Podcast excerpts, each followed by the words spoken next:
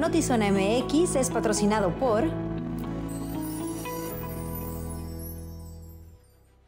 Buenas tardes, bienvenidos a Notizón MX. Les saluda con mucho gusto Alejandra Gagiola y seguramente muchos van a extrañar a mi compañero Luis Eduardo Cantúa, tanto como lo extrañamos nosotros aquí en cabina, pero esta era una asignatura especial en Ciudad, en Ciudad de México y en unos días estará de regreso. Por supuesto, le vamos a dar detalles sobre el paro laboral que se está llevando a cabo en este momento en el Hospital General de Tijuana, en donde solamente están recibiendo eh, urgencias, no están recibiendo consulta externa y le vamos a decir cuáles son las demandas y las denuncias de los trabajadores que los llevó a este paro.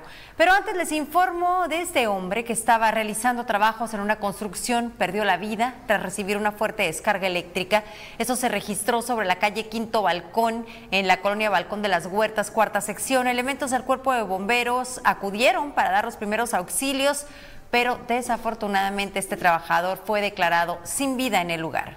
Y por segunda ocasión, en el mismo sitio se registró esta tarde una explosión en un predio particular en la colonia Gabilondo. En la construcción de unos edificios de una constructora perforó un ducto de gas y ocasionó una explosión en la calle Guillermo Prieto entre Gobernador Rico y Valadez. Protección Civil y elementos del Cuerpo de Bomberos inmediatamente fueron a realizar los trabajos correspondientes y a pesar de que el estallido fue bastante fuerte y de acuerdo a los vecinos pues se movió todo el perímetro de la colonia, no se reportaron personas lesionadas. Y bueno, aquí les platico cuáles son las exigencias del personal del Hospital General de Tijuana. La falta de insumos, eh, es lo que ocasiona que estén tomadas las instalaciones del nosocomio y exigen una respuesta al secretario de Salud del Estado. Ni un paso atrás, ni un paso atrás, ni un paso atrás, ni un paso atrás, ni un paso atrás, ni un paso atrás. Gracias, compañero. En un momento regresamos, vamos a tocarle y a Decenas de trabajadores que son parte del Sindicato Nacional de Trabajadores de la Secretaría de Salud tomaron las instalaciones del Hospital General de Tijuana para exigir la contratación de más personal y denunciar que sus peticiones han sido ignoradas por el secretario de Salud en Baja California, Adrián Medina Amarillas. A principios de año le entregamos lo que es un pliego petitorio y hasta la fecha el señor ha hecho caso omiso, no se ha manifestado para nada de respecto a ese pliego petitorio ni para bien ni para mal. Lo principal, el recurso humano. Tenemos un déficit tremendo de enfermería, camilleros, hay un solo camillero a veces por turno, cuando hay tantos servicios que requieren ese camillero, los enfermeros tienen que andar trasladando al paciente, exponiéndose. Le exigimos de lo que es eso, el recurso humano principalmente. La representante sindical también señaló que, además de contratar más personal, es necesario comprar insumos médicos que muchas veces ponen los mismos trabajadores. No es posible que no haya oxímetros, no haya termómetros, no haya tomas de oxígeno, el tomógrafo esté insuficiente. Los trabajadores tenemos que traer a veces con qué trabajar. ¿Por qué? Porque somos trabajadores de la salud y nos duele el sufrimiento ajeno. Entonces traemos nuestro material, cosa que no debemos hacer. Nos debe de proveer el secretario de salud todo lo necesario para brindar esa atención a los baja californianos. Dado que la consulta externa permanecerá cerrada, pidieron comprensión y apoyo a la comunidad que requiere consulta médica. a la ciudadanía que este movimiento también es por ellos, porque queremos brindarles una atención de calidad, de calidez, que no tenemos con qué brindarles esa atención, que nos den los insumos y los medicamentos para darles a ellos la mejor atención. Entonces es solamente eso, avisarles que estamos también luchando por ellos. Este movimiento nos va a beneficiar tanto a ellos como a nosotros, porque si a nosotros nos dan con qué trabajar, ellos van a ser los más beneficiados. Durante la huelga que será indefinida, se buscará mantener abierta la atención de urgencias para los pacientes que así lo requieran. Con imagen de Border Zoom y edición de Lordan García, informó para Notizona MX, redefiniendo la información, Uriel Saucedo. Ni un paso atrás, ni un paso atrás, ni un paso atrás, ni un paso atrás. Gracias. Así es. Ni un paso atrás, ni un paso atrás.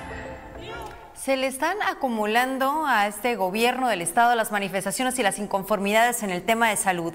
Porque recordarán que hace poco les narrábamos y también les pasábamos los testimonios de pacientes de cáncer que requerían de un aparato particular, que solo hay uno en el estado y nos narraban lo complicado que es trasladarse a otro municipio de Baja California, tener hospedaje en otro, en otro municipio porque no pueden recibir el tratamiento y regresarse inmediatamente, a veces tienen que pernoctar eh, con una condición de salud pues bastante precaria, sintiéndose no en óptimas condiciones definitivamente, lo oneroso que puede ser esto. Y la gobernadora respondió que efectivamente, que el aparato ya se había pedido, que venía en camino, pero estamos hablando de una situación de hace años. Y por otro lado, pues también hay una denuncia de que no sirve el elevador en el Hospital General. Y este elevador apenas lo instalaron en el gobierno de Jaime Bonilla, o sea, hace dos años. ¿Cuánto tiene el gobierno de Marina del Pilar en funciones? Creo que aproximadamente dos años.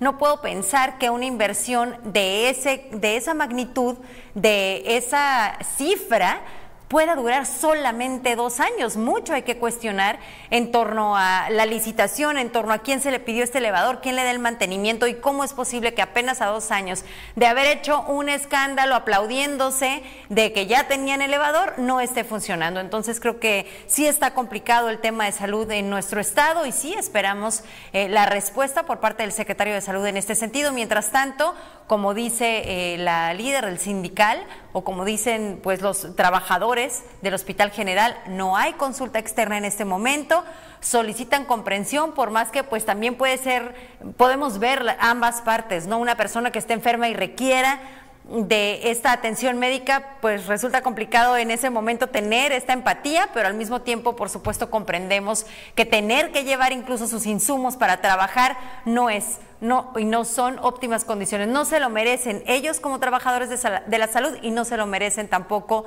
eh, los, las personas y los pacientes que asisten al Hospital General de Tijuana. En este verano, disfruta con tus seres queridos y prepárate para realizar actividades como días en la playa, montañas, festivales y más, compartiendo momentos únicos y viviendo la aventura, convirtiéndolo en un verano inolvidable. Conócenos en Clima y Zona MX. Te invitamos este 29 de julio a partir de las 5 al partido de toros. Vístete de rosa o colores pastel y obtén una entrada de cortesía para disfrutar del emocionante partido de béisbol. Celebremos juntos este juego de fantasía. Y en otras noticias, ante el constante reporte de menores que se escapan de albergues del DIF estatal, la Comisión Estatal de Derechos Humanos en el Estado informó que está alistando una recomendación en contra de la institución. Prepara Comisión Estatal de los Derechos Humanos recomendación a DIF estatal. El cuidado de niños, niñas y adolescentes por parte del DIF estatal presenta carencias que están afectando la estancia de los menores, motivo por el que la Comisión Estatal de los Derechos Humanos de Baja California prepara una recomendación que será presentada antes de que concluya el periodo de Miguel Ángel Mora, esto en siete semanas. En un inicio iba negativa hasta para recibirnos los oficios dentro de las instituciones del DIF, eh, y, mucho menos para poder entrevistar a niñas, niños y adolescentes. Y cuando nos pudimos entrevistar en un contexto en el que no había libertad de la entrevista, es decir, que el niño no podía expresar lo que estaba sucediendo. Son ocho expedientes los que está analizando la comisión. Todos estos fueron motivados por los motines, riñas y fugas suscitadas en los albergues del DIF estatal como la ocurrida durante el fin de semana con dos adolescentes. Estas niñas tenían tres días, apenas tenían tres días en las instalaciones de DIF estatal. Venían con una situación muy grave eh, relacionada con trata de personas. Entonces las niñas estaban muy agobiadas, muy agobiadas. Realmente no sentimos que fue una cuestión relacionada con el trato eh, en el DIF. Sin embargo, las niñas escaparon. No obstante, las fugas han sido constantes. De noviembre del 2021 a agosto del 2022 se fugaron 105 adolescentes de albergues estatales y casas hogar, motivo por el que la comisión refrendó mandar una serie de recomendaciones al DIF de Baja California. Una recomendación que evidentemente hasta que se publica una recomendación puede este, anunciar sobre eso, de, destacar y, recalcar que seguimos con el proceso, que estamos en una etapa de conclusión y que los elementos que han sido claros públicamente van a dar para un posicionamiento del, del organismo. Con imagen y edición de Francisco Madrid, informó para Notizón MX, redefiniendo la información, Cristian Villicaña.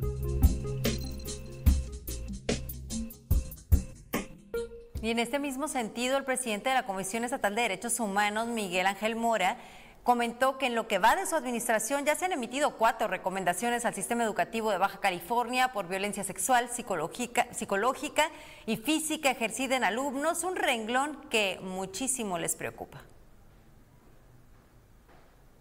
Y bueno, en otros temas, titulares de la Secretaría del Trabajo en Baja California e Index Zona Costa firmaron un convenio de colaboración para capacitar a los miembros de la Cámara en materia de normas oficiales relacionadas con la salud de los empleados. Dar un paso adelante en mecanismos que permiten eh, ponerse a la vanguardia a nivel nacional como patrones y eso eh, en beneficio de sus trabajadores en esta aplicación, debida aplicación de la NOM 030 y la NOM 035, que precisamente tiene por objetivo generar mecanismos preventivos de salud para las y los trabajadores, derechohabientes al Instituto Mexicano del Seguro Social, usuarios de los servicios de salud pública de nuestro estado, que a través de este convenio de colaboración, nosotros como autoridad laboral, la máxima autoridad laboral en nuestro estado, eh, estaremos acompañando en la intención de que se cumplan estas normas oficiales. ¿Buscas internet para tu casa u oficina con la mayor cobertura? Entonces contrata el plan Internet en tu casa Plus 4 de Telcel y disfruta este verano navegando sin límite al adquirir uno de sus modem 5G a 24 meses sin intereses. Para más información acude a tu Telcel más cercano. Telcel, la mayor cobertura y velocidad.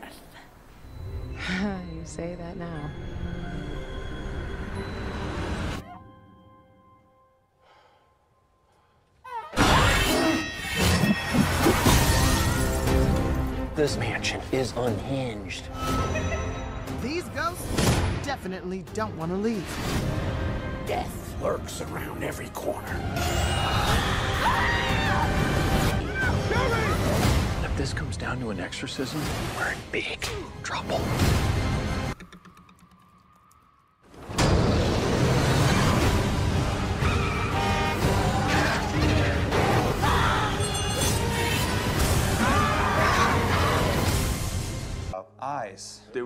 Bit uh, sunken. Deep sunken eyes. Like a raccoon. Beady they, they eyes. set back. And he was smiling like, yeah, like that. This kind of Exactly. Is this the man who mugged you? Wow. You just did that just now? La mansión embrujada, híjole. eh, De esa sí me dan miedo. A ver, ustedes me la platican mejor. Gabe MX, la salud es lo más delicado, definitivamente. Yo creo que es un, es un rubro que se tiene que cuidar, es uno que no se puede dejar. Eh, esta exigencia que se tiene en Baja California se tiene también a nivel federal y pues creo que no se está cumpliendo, o la 4T no está cumpliendo con la expectativa de la ciudadanía en este sentido. Evangelina Muñoz, el Seguro Social en Ensenada está igual, pues desafortunadamente en casi todo el estado, Evangelina. Eh, querido Héctor Rivero, saludos, gracias por conectarte a la transmisión. Juan Verduzco, un beso, querido Juanito. Y bueno, la administradora eh, desconcentrada del SAT en Baja California, Marisol Blanco, dio a conocer que quienes son parte del régimen simplificado de confianza tienen hasta el 2 de octubre para habilitar su buzón tributario, actualizar sus medios de contacto, firma electrónica y estar al corriente en la presentación de sus declaraciones. Expresó que las personas físicas pueden obtener o renovar su firma electrónica a través de la nueva opción disponible en la página citas.sat.gov.mx, a la de que deberán ingresar y elegir la opción reciclo e.firma para agendar una cita. Es de esas, de esas citas o invitaciones que te llegan y que dices, híjole, no, no, querido SAT, no quiero ir, muchas gracias, pero más vale hacerlo y tener la tranquilidad de estar al corriente en sus pagos. Así que aquí están las fechas. Y ante la llegada de la inteligencia artificial, el sector industrial en Tijuana se está preparando para adoptar estas nuevas tecnologías. Así lo dio a conocer la presidenta de la Comisión de Mujeres en la Industria de Canacintra, Tijuana. Y sí encontré un número muy bajo, por ejemplo, de, qué porcentaje, en qué porcentaje estamos como, colaboradores de conocimiento de IA, ¿no? Pues, ¿Cómo, cómo están? En México están en un 14%, ¿no? Que es bien poquito, o sea, y 14% es poco versus 35% de Estados Unidos, ¿no? Que es más del doble. que igual también suena poco, pero bueno, pues el do, crecer el, do, el, doble porcentualmente pues es un gran trabajo, ¿no? Requiere años y requiere estrategias y requiere iniciativas y requiere varias cosas, ¿no? Y, lo que sí me, me, me, llamó la atención es que en países por encima de Estados Unidos y por encima de nosotros, pues China, ¿no? Este, ya como país a nivel mundial, en estos temas de tecnología disruptiva, eh, eh, inteligencia artificial o IA, como, como sus siglas, pues China sí nos lleva un poco de calle, ¿no? Por, arriba del 50%, vaya. Entonces, pues sí tenemos bastante trabajo que hacer. Y ante este panorama, Canacintra está organizando una conferencia magistral para informar sobre las mejores estrategias que se pueden utilizar para hacer rendir los negocios de la mediana y pequeña empresa. Esta conferencia está dirigida a gerentes, dueños de negocios y todos aquellos agentes que son tomadores de decisiones. Entonces es importante que las conozcan, que los empresarios conozcan que, la inteligencia artificial, cómo puede ser su aliada, cómo puede mejorar sus procesos, cómo los puede apoyar en sus planes de negocio, en sus estrategias a futuro.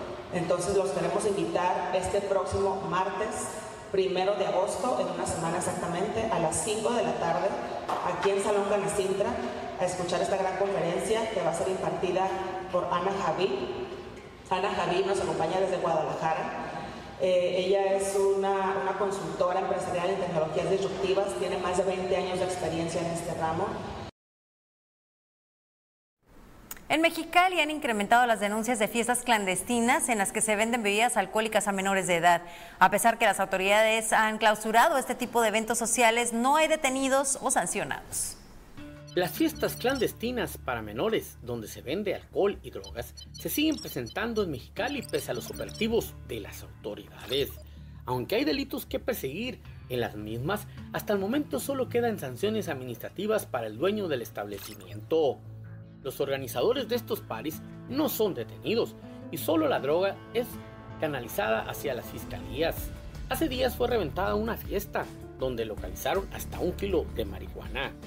Hubo una fiesta clandestina en donde encontramos a más de 350 menores de edad, los cuales se encontraban en un jardín, el cual no tiene nombre, el cual no tiene ningún permiso, ni de uso de suelo, ni del área de alcoholes, es decir, era finalmente un jardín.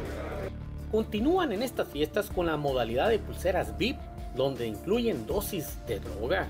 Volvieron a la modalidad en donde estaban vendiendo dos tipos de pulseras. Una pulsera en donde tenía un costo aproximado de más de 500 pesos, donde bebían bebidas alcohólicas y donde se les vendía también eh, sustancias tóxicas, las cuales obviamente fueron encontradas por los inspectores del área de alcoholes y que obviamente estas fueron turnadas directamente a la Dirección de Seguridad Pública. Autoridades no les queda de otra que hacer un exhorto a los padres de familia de estos menores. Donde encontramos muchísimo alcohol de todo tipo y así también encontramos eh, mucha cantidad de sustancia tóxica, lo cual obviamente repito, llama a hacer un exhorto a los padres de familia para que hablen con sus hijos y sobre todo revisen a dónde van. ¿Por qué? Porque cuando se apersonaron los inspectores del área de alcoholes, salieron corriendo para, la, para, para todos lados, ¿no? Quienes sí pagan los platos rotos son los dueños de los locales usados para estas fiestas clandestinas. Eh, que hace el Ayuntamiento de Mexicali es una sanción administrativa. Por eso es que la multa asciende a casi 350 mil pesos. Eh, recordemos que el gobierno de Mexicali es un órgano administrativo, por lo cual cuando nosotros encontramos sustancias tóxicas, se remite directamente a la Dirección de Seguridad Pública para que a través de esa competencia ellos mismos lo remitan a la Fiscalía General del Estado o en su caso a la Fiscalía General de la República, ¿no? Mientras no haya señalamiento de adultos contra los menores en relación a la venta de droga, no pueden ser detenidos, dice el director de Seguridad Pública. La presencia de menores, el influjo de alcohol y de drogas en el lugar, intervenimos de manera inmediata para salvaguardar la, la seguridad, la vida y la integridad de, de las personas que se encuentran en el lugar.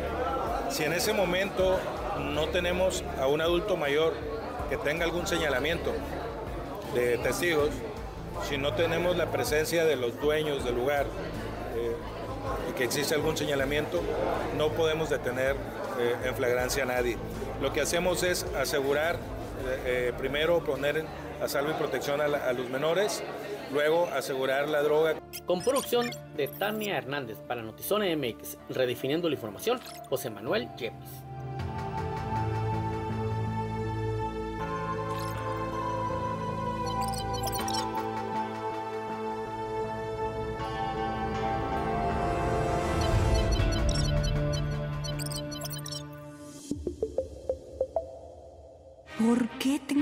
Saliendo de un lado a otro para poder ver mis series? Ahora Easy Combos. Ahorra con tus streaming favoritos incluidos como Netflix y VIX con hasta 100 megas de velocidad, canales de TV. Y si quieres más streaming, contrátalos también en combo y ahorra. Desconfúndete. Ahora ahorra en combo con todo fácil y en un solo lugar.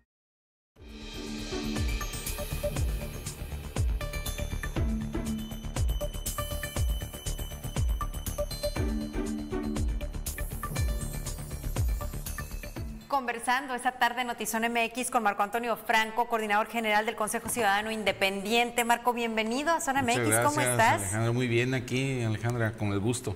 Este, pues vamos a platicar sobre este proyecto, Seguro. que quiero primero que, me, que nos quede claro a todos cómo lo separamos de un partido político, porque sé que están trabajando desde el año pasado, pero cómo podemos ver que un proyecto en donde se invita a personas a participar en la vida pública no es lo mismo que un partido político de los que ya estamos decepcionados, hartos, y ustedes ayúdenme a seguirle. Sí, mira, eh, definitivamente todo esto que, que se generó fue en base a esa carencia, pues esa crisis que hemos visto dentro de los partidos políticos y sobre todo la, la crisis que ha habido dentro de las soluciones de gobierno, no se diga federal, estatal, municipal, ¿no? Eh, la realidad es de que bajo ese esquema lo que hemos visto es que era necesario el que le presentáramos a los partidos políticos nuevos este, perfiles, perfiles con una, una calidad pues este, que puedan y tuvieran la oportunidad de poder presentar proyectos dentro de las funciones que fueran a desempeñar.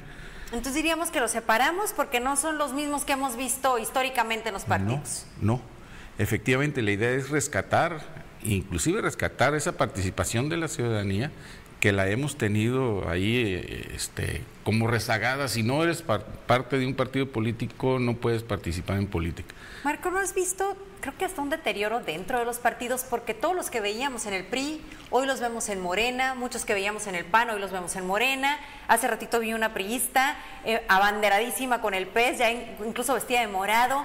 Entonces, ¿podemos decir que eh, la vida política es así? ¿O podemos decir que ya no hay ideología, que se olvidaron, que se perdió el respeto a las ideologías? No hay ética. Justo el problema que encontramos nosotros es que no hay una ética, ni siquiera en el- la persona, ¿no? Y eso lo que hace es una carencia de moralidad, porque el hecho de que si no eres congruente con un ideal, con, con una forma de, de que te enamoró, que fue en sí un, un partido político porque conociste la plataforma, y muchas veces en los partidos políticos, pues sí se trata de, de tener de alguna for- forma antagonismos, ¿no? Y de esa manera luchar internamente para poder posicionar ciertas ideas. Pero se les hace más fácil decir, bueno, ya soy marca, ¿no? Y dicen ellos, ya soy marca y pues me voy a vender y me voy a otro partido.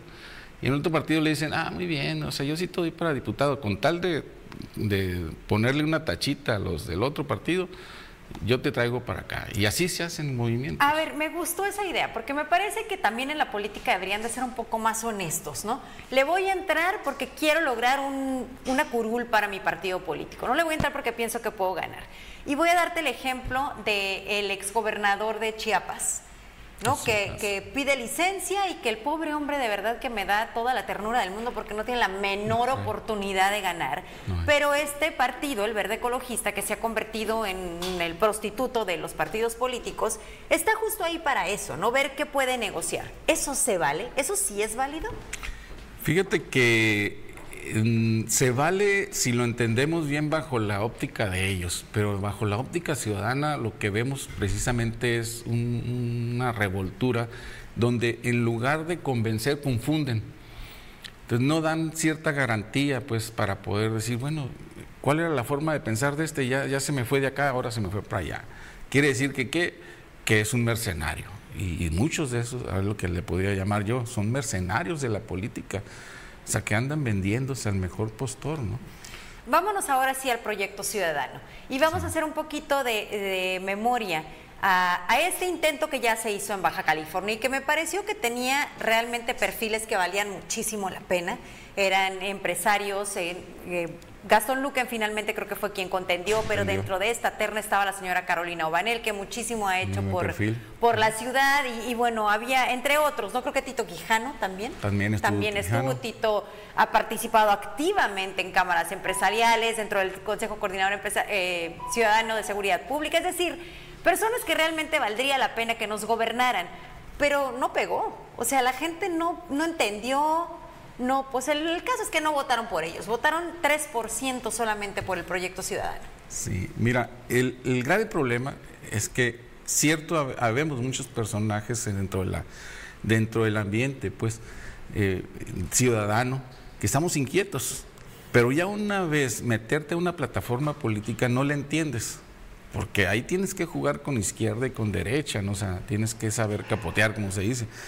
Y esa es la parte que seguramente le falta a los partidos políticos cuando agarran candidaturas ciudadanas, el darles una pinceladita, decirles, mira, el comportamiento dentro de la política es esto y vamos a manejarnos así, porque no es lo mismo el trabajar dentro de la IP que en el sector público, es totalmente diferente. Aparte porque en la IP todo es bonito y todos se quieren y todos se aplauden y lo que Sí. hiciste en la maquila está maravilloso, pero aquí Es no tener la piel tan delgada y asumir que difícilmente quedas bien cuando venimos arrastrando problemáticas de trienios y sexenios muchísimo. Además, o sea, hay que entender bien en, en qué carro te vas a subir. Si es un carro que está dañado, pues tienes que saber que, que le vas a tener que poner llantas, le vas a tener que poner aceite, porque en realidad no está eh, muy bien el, el- el equipo, es donde, donde vas. ¿Qué nos ofrece este proyecto ciudadano que tú estás coordinando y qué le ofrece a la ciudadanía para que se sume? ¿Quieres que se sumen o de qué se trata? Definitivamente, y eso quisiera aprovechar. Mira, eh, lo que andamos buscando es que la can- la- las candidaturas que hoy están buscando los partidos políticos tengan un refresh y que en este caso vengan candidatos ciudadanos. Sin embargo, no los vamos a seleccionar nada más así porque levanten la mano. La idea es que levanten la mano y someterlos a un proceso de evaluación, sí, un proceso de evaluación, o sea, cómo te desempeñas, cuál es tu currículum, de dónde, qué participación social has tenido, va- vamos tomando todo eso, pero hay otra parte, un módulo en el que nos centramos, que es la moralidad, ¿no? que es parte de lo fundamental dentro de los políticos, que porque muchas veces, y ahí es en donde tenemos uno de los filtros, este, una es la moralidad fiscal, la, otra mirada, la moralidad social, pero la más importante es la moralidad política porque te vas a enfrentar a eso. Y la moralidad política significa que quedaste debiendo muchas promesas. Prometiste, prometiste y luego te fuiste de chapulín, te fuiste a otro puesto y, y todavía quedaste debiendo.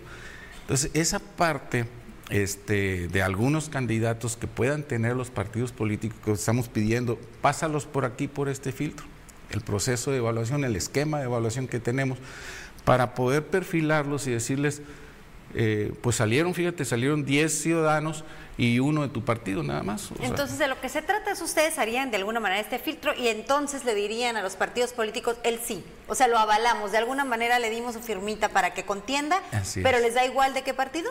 En, en realidad sí, en realidad en cualquier partido. Lo importante, lo importante dentro de todo esto es que la ciudadanía despierte y que diga quiero participar, porque la apatía proviene precisamente de que nunca son tomados en cuenta, ni siquiera aun cuando sean líderes sociales, ¿no?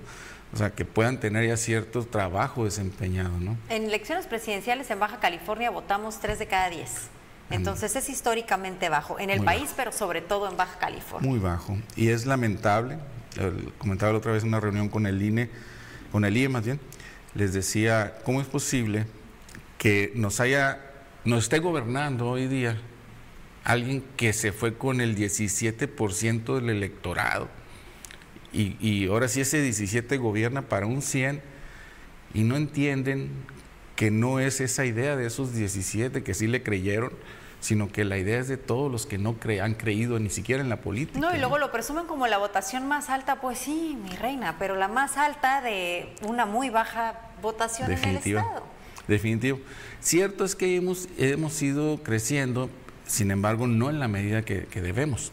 Este proyecto busca también eh, hablar con los ciudadanos para que nos levantemos, reaccionemos y salgamos a votar. Definitivo. Mira, estamos ahorita trabajando precisamente en ese sentido. Una, generando unos foros donde estamos llamando a la gente a que venga y, y escuche cuál es, por ejemplo, el- el- la forma de organización del Instituto Estatal Electoral, la forma de organización del, del INE, este, inclusive al INE, que lo tenemos el próximo viernes, expresarle, o sea, decirle, oye, ¿cómo es que entro a la página y no tengo citas? O sea, en- no, ni en próximos tres meses. Entonces, ¿cómo quieres democracia? ¿Cómo quieres participación? Entonces, por ahí estamos entrando primero, como que dice, atenderle la mesa al- a la ciudadanía para decirles, ¿cómo no? Ya hay tres, cuatro módulos trabajando y te van a recibir. Y de esa manera, después vamos a foros de, de análisis de lo que es la función de un diputado, de lo que es la función de un regidor, de lo que es la función de un al- alcalde o gobernador en un momento dado. De esa manera vamos generando una cultura. La idea es una cultura. Marco, perdón la insistencia, pero sí quiero que quede bien claro. El Consejo Ciudadano Independiente no busca generar candidaturas desde el Consejo. No. No es la intención. No. No podemos, eh, porque no somos una plataforma este, eh, con una tendencia de partido. Nosotros nunca vamos a hacer un partido y lo dejamos muy claro en nuestros estatutos. Nosotros lo que queremos es lograr esa participación de la ciudadanía, una. Y por otro lado, llevar a los gobiernos las inquietudes que como ciudadanos nos, nos inquietan, ahora sí nos, nos preocupan. Se estarían en su oportunidad reuniendo con los candidatos una vez que queden. Ahorita a mí me parece anticipadísimo. No lo que ustedes hacen, eso me parece excelente. Creo que sí es el momento que nos hagan despertar a todos, pero de los pre, pre, pre, precandidatos, eso sí me parece muy adelantado. Tantas cosas pueden cambiar de aquí a las elecciones, pero bueno, en lugar de estar trabajando, ya están haciendo campaña por todos lados. Cuando sea el momento indicado, se estarán sentando para decirles esto necesita la ciudadanía. Sí, créeme que ahorita hemos tenido algunas reuniones ya en mesas de diálogo con los partidos políticos, principalmente los que han asistido, pues han sido PRI, PAN, PRD, eh, Movimiento Ciudadano, PES, en donde al mostrarles nosotros este, este panorama en primer lugar y mostrarles que ya traemos un, este, un esquema de modelo, más bien de evaluación, y cómo lograr esa evaluación a través de filtros, ¿no? Este, y cómo irle dando oportunidad al ciudadano que, que está queriendo emerger dentro de la política, cómo lo podemos preparar para presentárselo a los partidos políticos, ya como quien dice, ahí te va ya preparadito, porque no, no más es eso, vamos a darle algunos este, cursos, ¿no? según el, caso que sea. Y de ahí ya lo agarra el partido político en función del desempeño que tenga en los foros que se vayan a realizar, donde contiendan estos personajes, los que salgan ya este, evaluados. Lo que sí, en este, en este esquema que le presentamos a los partidos, mostraron muy, mucho interés en, eso. Todavía, inclusive, antes de que se abriera el modelo de evaluación que tienen en que allá el que abrió el, el, este, el Frente Amplio, o sea, que fue algo cuestionado. ¿Por qué? Porque llevaba dentro de los evaluadores, llevaba gente de los partidos. Entonces, aquí la idea es que no, no venga ningún partido a meterse al esquema de evaluadores. Los evaluadores los seleccionamos bajo un cierto perfil y, muy, muy, de mucha frescura y mucha blancura. Y, este, y esa forma fue lo que le presentamos a los partidos, estos locales, y les pareció muy bien. Dicen, Pues vamos a seguir de cerca el trabajo, Marco, porque definitivamente sí, eso sí requerimos. No más promesas, no más lo mismo de siempre, pero los ciudadanos involucrarnos en el proceso y votar por quien a usted le dé la gana, eso sí necesitamos. Marco Antonio Franco, Definitivo. coordinador general del Consejo Ciudadano Independiente, gracias por tu visita a Zona MX. no, muchísimas gracias Alejandra, un gusto. Aquí ¿Nos vemos estamos pronto? seguro, no Gracias. cuando gusten, ¿eh? O sea, Muchísimas gracias. Actualizando.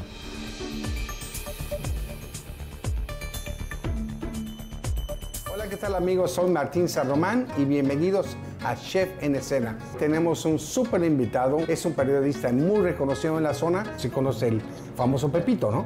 Este es un postre eh, de origen, puede ser Nueva Zelanda o puede ser Australia. Así Así, es. es. que pues te vamos a dar tu, mandil. Entonces, mira, Pablo, aquí pues, ya viste, le puse aceite de olivo, lo voy a salpimentar. Es filete de res.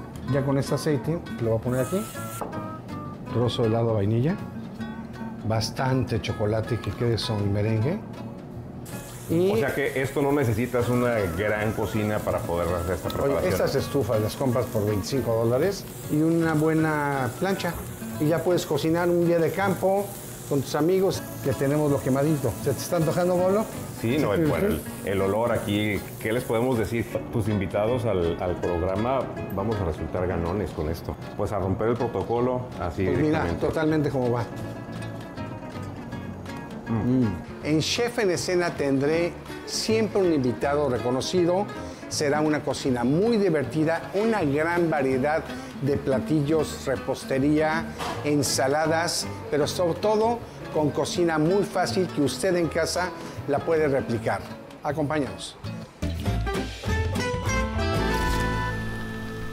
Hemos visto ahora en redes sociales que gracias a las cámaras pues se da cuenta de muchas cosas, si el paciente se sintió mal, si llegó alguien en urgencias, ese tipo de seguridad que le pueda dar en este caso al sector salud. Se llama videovigilancia colectiva, que es un servicio que estamos promoviendo ahorita bastante, que consiste en vincular una cámara y un botón de emergencia directamente monitoreado con el centro de control de aquí de seguridad pública. Si entras a un centro médico y el ahora sí que tu cliente observa que tienes un control de acceso bueno, que tienes un, ingreso registrado con tus cámaras, que estés ahora sí que diciéndole a tu cliente, te estoy cuidando también con el tema tecnológico, eso puede aumentar obviamente más la seguridad y la tranquilidad para tu cliente. Ahorita estamos en todas las redes sociales, estamos como arroba IntelliProof en todas, Facebook, Instagram, Twitter. Nos damos cuenta que es el crecimiento que se está dando también aquí, el impacto que está teniendo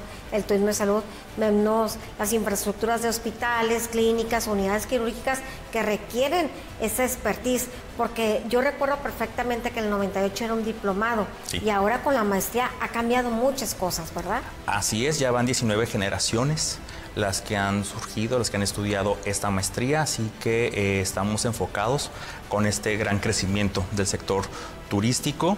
Como mencionas, está creciendo demasiado. Estos grandes hospitales que se ven por toda la ciudad, pues necesitan una correcta administración.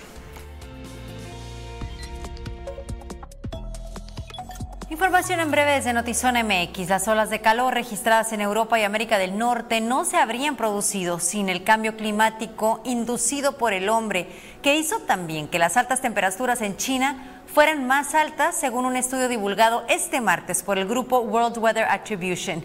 El estudio con- encontró que sin el cambio climático por el hombre, el calor de China habría sido un evento solamente de uno en 250 años y las olas de calor en Estados Unidos y en México y el sur de Europa habrían sido estadísticamente imposibles. Alejandro Martí, empresario y fundador de la organización México SOS, murió ayer a los 73 años. En materia de seguridad, aportó la instauración del número 911 para la atención de emergencia, así como la ley de geolocalización, la cual fue aprobada por la Cámara de Diputados en 2012. Descanse en paz. Se estrelló un avión que combatía los incendios forestales en Grecia. Había dos personas a bordo. El gobernador de Florida, Ron DeSantis, tuvo un accidente automovilístico antes de un evento de campaña la mañana de este martes. Afortunadamente ni él ni nadie de su equipo resultó lesionado. DeSantis actualmente ocupa el segundo lugar en la mayoría de las encuestas de las primarias presidenciales republicanas de 2024. Viajaba a un evento en Chattanooga, Tennessee, cuando ocurrió el incidente. Corazón de nuestra ciudad se encuentra un espacio que ha visto nacer diversas historias de esperanza, motivación y amor rosaritense. A orillas de nuestro mar, este lugar vivirá una gran transformación para disfrutar de nuevos y espectaculares atardeceres, en un espacio de más de 10.000 metros cuadrados, llenos de jardines y áreas de esparcimiento. Esta magna obra albergará los mejores momentos de tus hijos, nuestros abuelos y tu pareja, al estar rodeados de la belleza natural del entorno. Ubicado en la calle Costa Azul, este andador con ventana al mar será el más hermoso de Baja California y los rosaritenses. Por esto y más, me encanta Rosarito. afraid I've got some bad news. Before he fell into darkness, he was much loved by everyone. Fell into darkness. You saw my brother kill himself. This is the ultimate confession. The nuns, they stand here, and for every sin committed, they take a step back. The more steps they took, They fell to their death. They were all lying.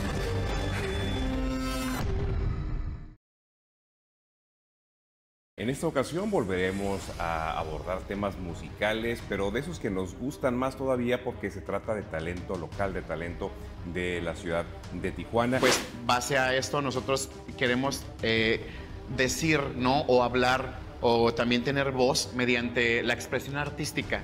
Por eso se conformó este, esta agrupación coral, ¿no? Con más de 14 personas ahorita en este momento y está resurgiendo otra vez el coro. Eh, conformamos este proyecto, el coro gay de la Ciudad de México, coro gay Tijuana y San Diego Gay Men's Chorus, que es el coro gay de San Diego. De alguna manera, en el nombre llevan también el, el activismo. Entonces, aprovechando esa apertura y esta plataforma, ¿cuál es el mensaje? que, que lleguemos a muchísimos pensamientos donde, donde también haya ese giro de interpretación que ha habido durante muchísimo tiempo en, este tipo de, de guerras, ¿no? de guerras de ideologías, donde también nos demos a escuchar pero de una manera pacífica, artística, una manera más fluida, ¿no? con cualquier tipo de pensamiento, donde no haya necesidad de aceptarnos. No hay necesidad de aceptarnos, sino una necesidad de respetarnos, independientemente de la ideología. Y lo que más, eh, lo que más nosotros queremos representar es el respeto. No importa el respeto, la ideología que tengan las demás personas. No necesitamos aceptar a nadie, ¿no? Así somos y somos perfectos. Somos perfección en todo tipo de colores y de matices y de pensamientos. Y yo pienso que ese mensaje más importante, mediante nuestro grito artístico, es el respeto.